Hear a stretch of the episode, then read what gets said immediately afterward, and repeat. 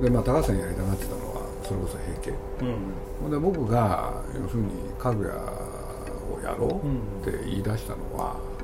氏家誠一郎が高橋さんの作品を見る見たい、うん、俺の死に土産だっつって。なんで僕がやらなきゃいけないって、要するに、まあ、僕が付き合ったのは蛍の墓からだけれど、はい、まあ、順番に言うと蛍思い出、うん、それからポンポコ、うん、山田君に家具屋、はい、どれ一つとして自分からやりたいって言った作品はないわけですよ、俺人が押し付けた企画をああでもないこうでもない、イチャモンつけながら、それで形にしていくっていうね面倒くさい人なんですよね、鈴木敏夫のジブリ汗まみれ。今週は文春ジブリ文庫かぐや姫の物語についてお送りします。4月に他界された高畑勲監督の最後の作品となったかぐや姫の物語の制作エピソードや高畑監督についてなど鈴木さんが語ります。まずはこんなお話から。じゃあなんでかぐやか、うん、っていうことなんですけれど、まあ、日本最古の物語、うん、それは日本人として、うん。ね、誰かが作るべき、と高橋さん言ってたし、でまあ高橋さんいろいろおっしゃってましたけれど、まあ、これやりませんかと、そしたらもうねなんで僕がこれやんなきゃいけない、うん、それ分かってますからって、うん、だけれどね氏家さんが何て言ったって全部のお金を出してくれる、うん、で他に企画があるんならともかく今ないわけでしょって、これねもだもだしたら氏家さん死んじゃいますよ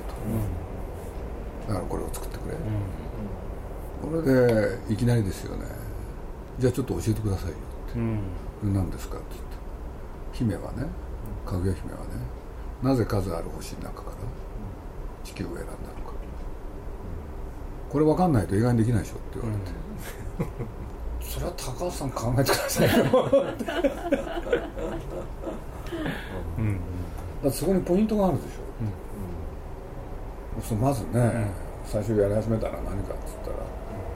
この映画をどういう切り口で作るか、それのシミュレーションですよね、ここでああでもないこうでもない、延々やるわけですよ、そうするとね人と話し始めたらね何時間でも平気だから、で高橋さんはこの頃ねいくつぐらいなんだろう？70代？そう体力なんですよね、最初西村さんは関わってない。関わってないですよね、だからもう家具屋でいけるなっていう、固まってからそう、俺で高橋さんはまあ一言で言うと、うん、始まってからもどうせねああでもないこうでもない、うん、っていうのが、うん、ある一定の時間を共有しないと先へ行かない人なんですよ、うん、そうそこで要求される時間がね特に企画段階は、最低でも10時間から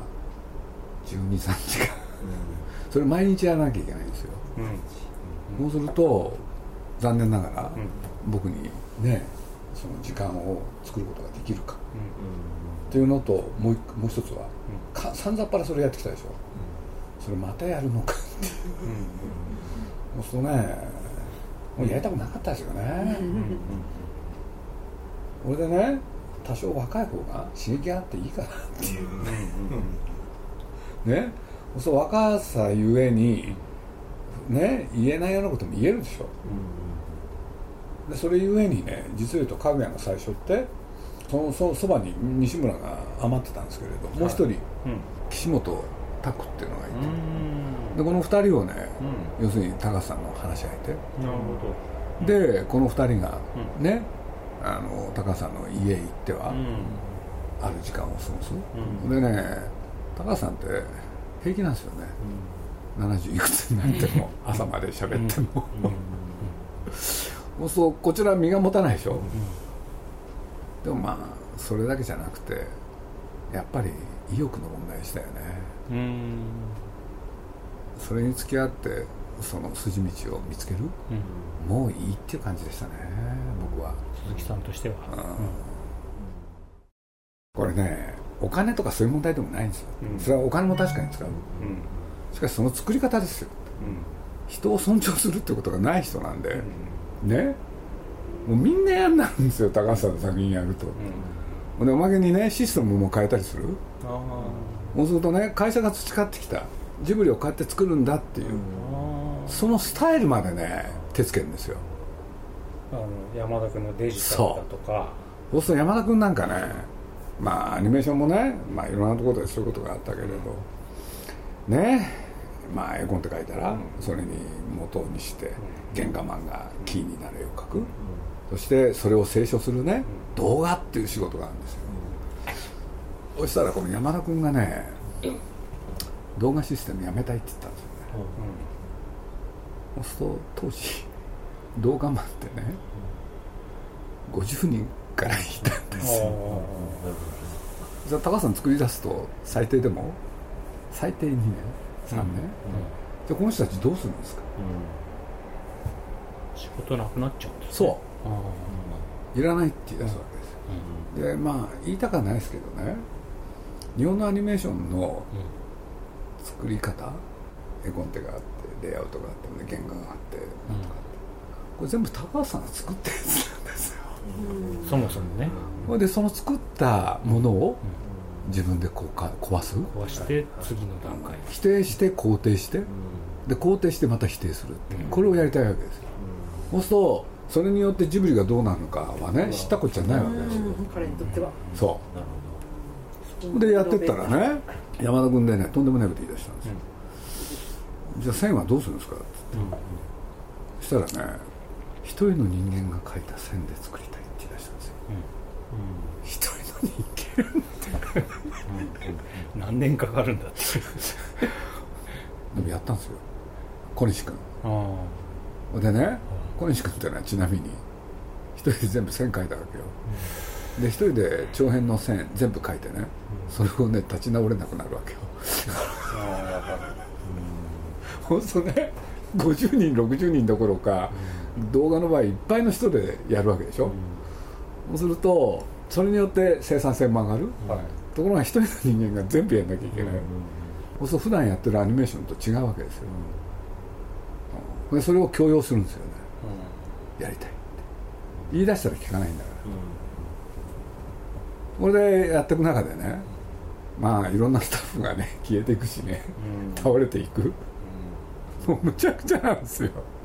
ほん。でそれを知った宮さんが乱入「すしゃんどうなってんだ!」っつって、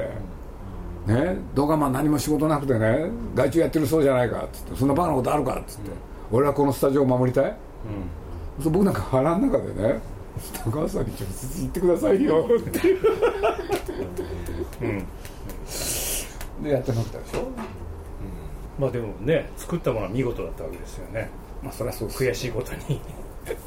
もう分かりましたよ。どうせいいものでしょ。っていうね。気分が蔓延するわけですよ。不思議な気持ちですね。それね。ね。もう分かってんだから。って俺でまあね。まあなんとか山田君は最後までたどり着いて。これでねもうまでねもう最大に評価を受ける、うん、俺まあ作品としてはね、まあ、高さんにやりたいことは一点要するにあの印象派って言ったじゃないですか、うん、絵画で、はいはいアニメーションでその印象派をやるとこうなる、これをやってのけたわけですよ、それがモーマの映画の責任者に伝わったわけですよ、僕忘れないですよ。一本だけ。ず抜けていい作品があるって言われたんですから、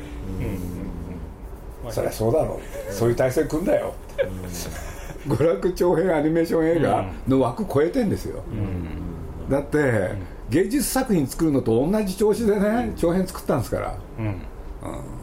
うん、でまあそういうことがあったんでもう二度とやりたくない、まあ高橋さんの計画ってね、まあ、さらにエスカレート、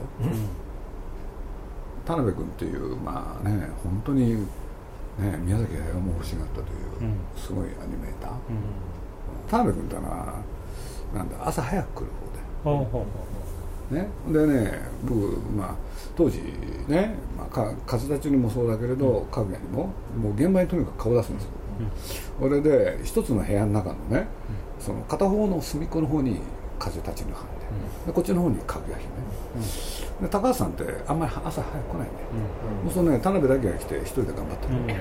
そうするとね大概ね午後1時から2時ですかね、高橋さんが田辺の描いた絵を怒鳴りまくってるんですよね、違うだろうって、でここで面白いことが起きましたね、で何が起きたかっていうとねその準備段階ですよ、まあ僕それとなくねこの現場行くでしょ。で皆さんはっていうとねそのかぐや藩のねなんか隅っこの方でねその怒鳴ってるのをね耳をそば立てて、聞いてる、でね気が付いたんですよ、毎日やってるんですよ、で高橋さんの言ったことを、ね。で皆さんってそういうとこなんだけれど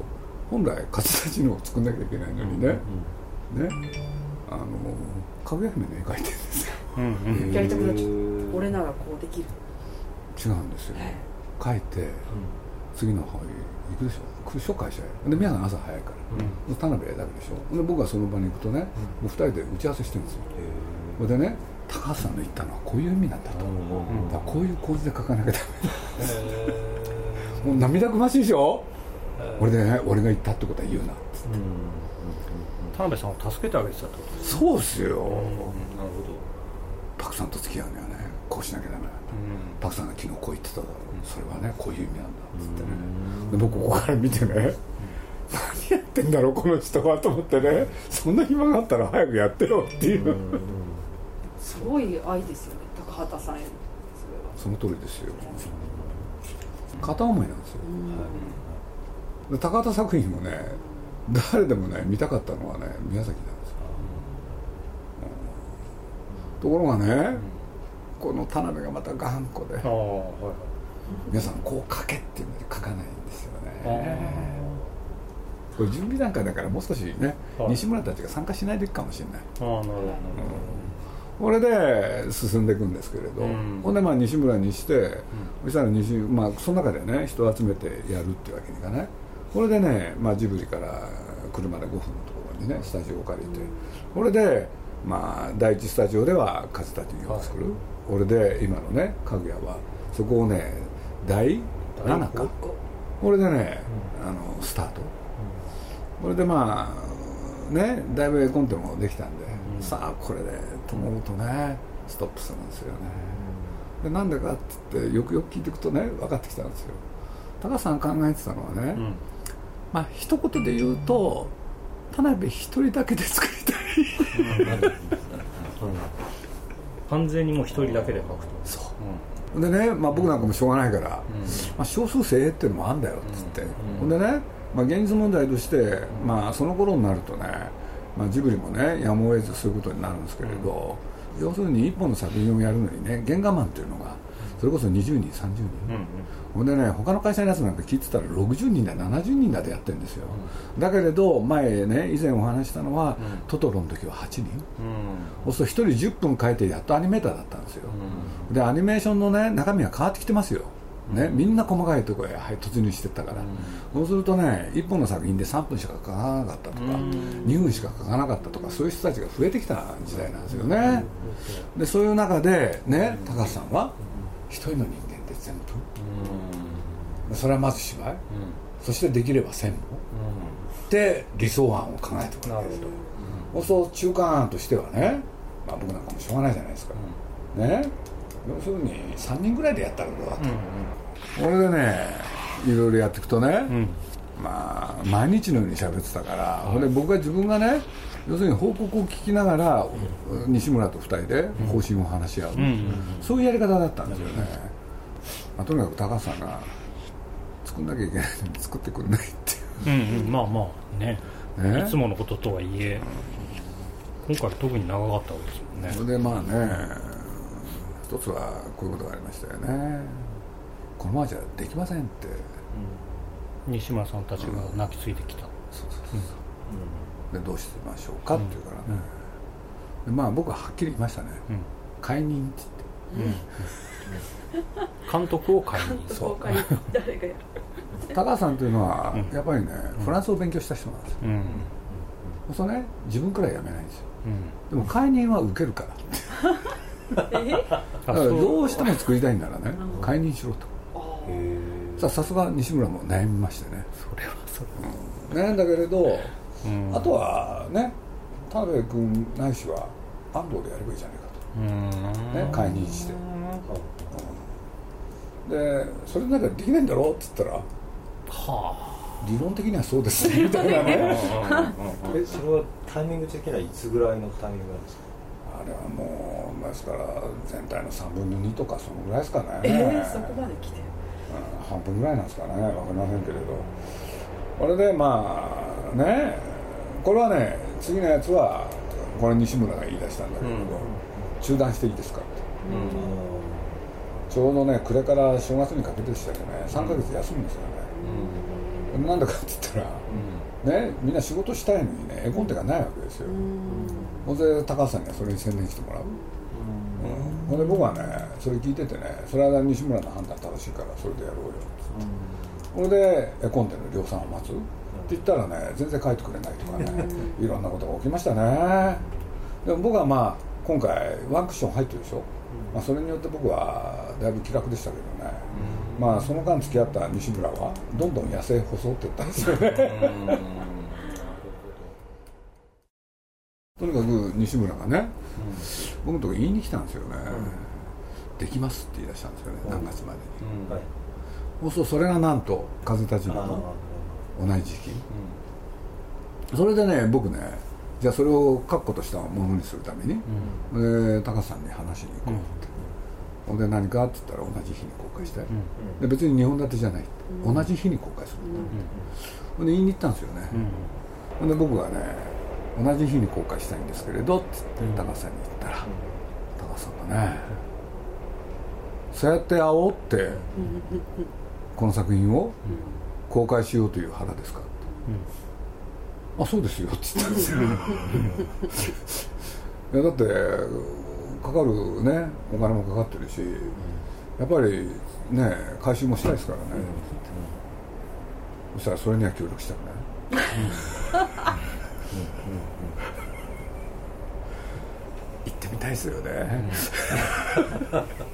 まあ格好はいいですよね。金儲けには協力しないっていう。まああなたそうだったらいいんじゃないそれでって。結局その間日本映画史上最大の予算がかかってるわけですよね。そうですかかったんですよ。それでも客観的にまあ好きにすればいいでしょうと思って見てたわけですよね。いやだって見てみたいですよね、どうなるかそのことは高畑監督自身は分かってはいらっしゃる分かってますよ。分かってるけど関係ないですよね、だからどこまで我慢できるでしょ？で僕が焦らないことに対して怒ってたでしょうね、そしたらざまあみろですよなんでそんな喧嘩腰にするの？そこそこでまあ焦っちゃうとなんか高橋さんに。思うツボみたいな。チキンレースの逆みたい本当そうどっち我慢比べみたいそれ何回もだってやってきたんだからね。な二つから出ない。もうどうぞどうぞもう何ヶ月でも遅れたっていいですよ。っていう感じですよ僕なんか。でその途中でねあのこれはまだね2つ事件があるわけですよ、一つは、映画の宣伝のためのコピー問題、で僕がねまああれ一瞬で作ったんですよね僕、罪の、えー姫の犯した罪と罰、で原作がもともとそうだし、で高橋さんもそれをやりたいと企画書に書いてたんで、そしたらそれ以外にない、っていうんでそれを持ってったらね顔色が変わって、このテーマはやめたんですよ。え？やめたんですか？やめたって言われたらしょうがないですよね、それで僕ねあの仕方なくてあのもう一つなんか考えたんですよね、もう正確に覚えてないですけどね、清く正しく美しくっていう言葉あるじゃないですか。これをねもじったんですよ。清くたくましく美しくかな、じゃあ高橋さんってね宣伝に対してもある独特の考えがあって、間違ってなきゃそれでいい、でも間違ったやつはやめてくれ。るんですよ、そうすると罪と罰に関しては間違ってる、今でも、やりたかったけどできなかったんだ、それでこれだったらいいです、で僕もそれでね収めればよかったんですけれど、なんか腹虫の居所悪かったんですね、これでね確かにねこれ問題ないっていうのは高橋さんの説明でよく分かりましたけれど、みんなに評判がいいのはこちらなんですよね。そうしたら高橋さんがね分かりましたよ。もういいですよ。鈴木さんの勝手にやってください、それでね第一弾ポスター、それでバンって。いくで評判になったんですよねおかげさまで、ところがね本当にねあのそのポスターでねまた揉めるんですよ、そしたらねポスターいよいよ作ることになって、そしたらまあこれはね両方同じ日で公開、そしたら手のひらに乗った家具屋、で僕ねそういうことをよくやるんですけれど描いた絵をね、まあ描いた人がもちろんいるんですけれど、まあその人のこともねあるんだけれどねゲラをね何種類もやるんですよ、まあ、大きく言うと2種類、で一つはね原画通りの色。はい。でもう一つはねそこへねちょっと蛍光ピンク入れるんですよ、そうするとパッと派手になるんですうん。でそれを持ってった時ですよね、喧嘩売ってきましたよね。うん。これは何だと？色が違うと。こんな風にあなたは作品を売りたいのかで僕そういう時にはね相手にしないんですよ。知らん顔してるんですよ。うん。で一人でねずーっと怒鳴りつつ怒鳴りまくってましたよ。あそしたらねそこへねこういうことがあるんですね、書いた人が登場したんですよね。うん。これで高橋さんとしては我が家をねえ得たり。うん。で小賀さんという人なんですけれど、ね。小賀和夫っていう、で「小賀さんどうですかこれ」っつって、そしたら僕とね小賀さんの目があったんですよ、そしたら目があって目と目、パチッて、僕が用意したその派手なやつ、うんまあ、こっちでいいじゃないですか。うん。悔しそうだったよね高橋さん。なるほど。この次は第2弾ポスターですけどね、これは僕考えたんですね。うん本当に考えましたよ、うん。要するに第2弾の絵はね、書き下ろしっていうわけにいかないんで、うん。ね。要するにあるものによって構成しなきゃいけない。なるほど。でこれを思いついた時はねなんでかって言ったら高橋さんが文句言わない。うん。だからどうだですよね、うん。何も言わなかったですよね、うん。ということは認めたってことだうん。から、でも僕は堂々とやったんですよね、姫の犯した罪とか、そうですね。でとある日。はい。だいぶ経ってからですよね、うん。鈴木さんの作ったコピーで僕は迷惑してる、うん。うん昨今ね、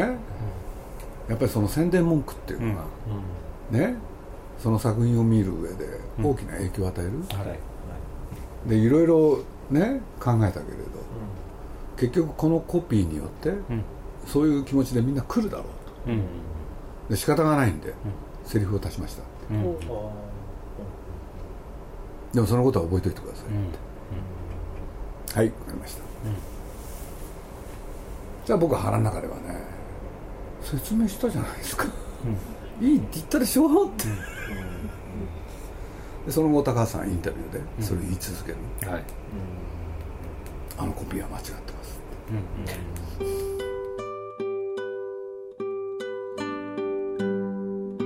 彼女はなぜ地球に生まれそして何に笑い泣き喜び怒ったのか竹取物語を原作にこの世界に生を受けた一人の女性の命の輝きを鮮やかに描くかぐや姫の物語。文春ジブリ文庫。かぐや姫の物語は壇蜜さんをナビゲーターに迎え宮本信子さん久石譲さんなどが作品を読み解いています。ぜひ手に取ってご覧ください。だけど僕なんかは最後の花道、トトロ以来2人が同時に作品を作る、これで同じ日にその作品が出てね、それでどっちにお客さん来るとか、作品の評価はどうかとか、ね、それやってみたかったですよね、だから最後の最後はあれですよ。もうかぐやの公開が終わって全部終わった後、ねえ本当に偶然高橋さん宮さんそして僕3人きりになった時、同じ日にね公開できなかったのは僕にとっては残念であると、だとしたら死ぬ時は同じ日がいいんですけれど。うんうん それは誰が？え？それをおっしゃったのは？僕です。一度に済ませたいですからねっつったら笑ったのは高橋さん。笑わなかったのは宮さん。なるほど。嫌だったんだろうな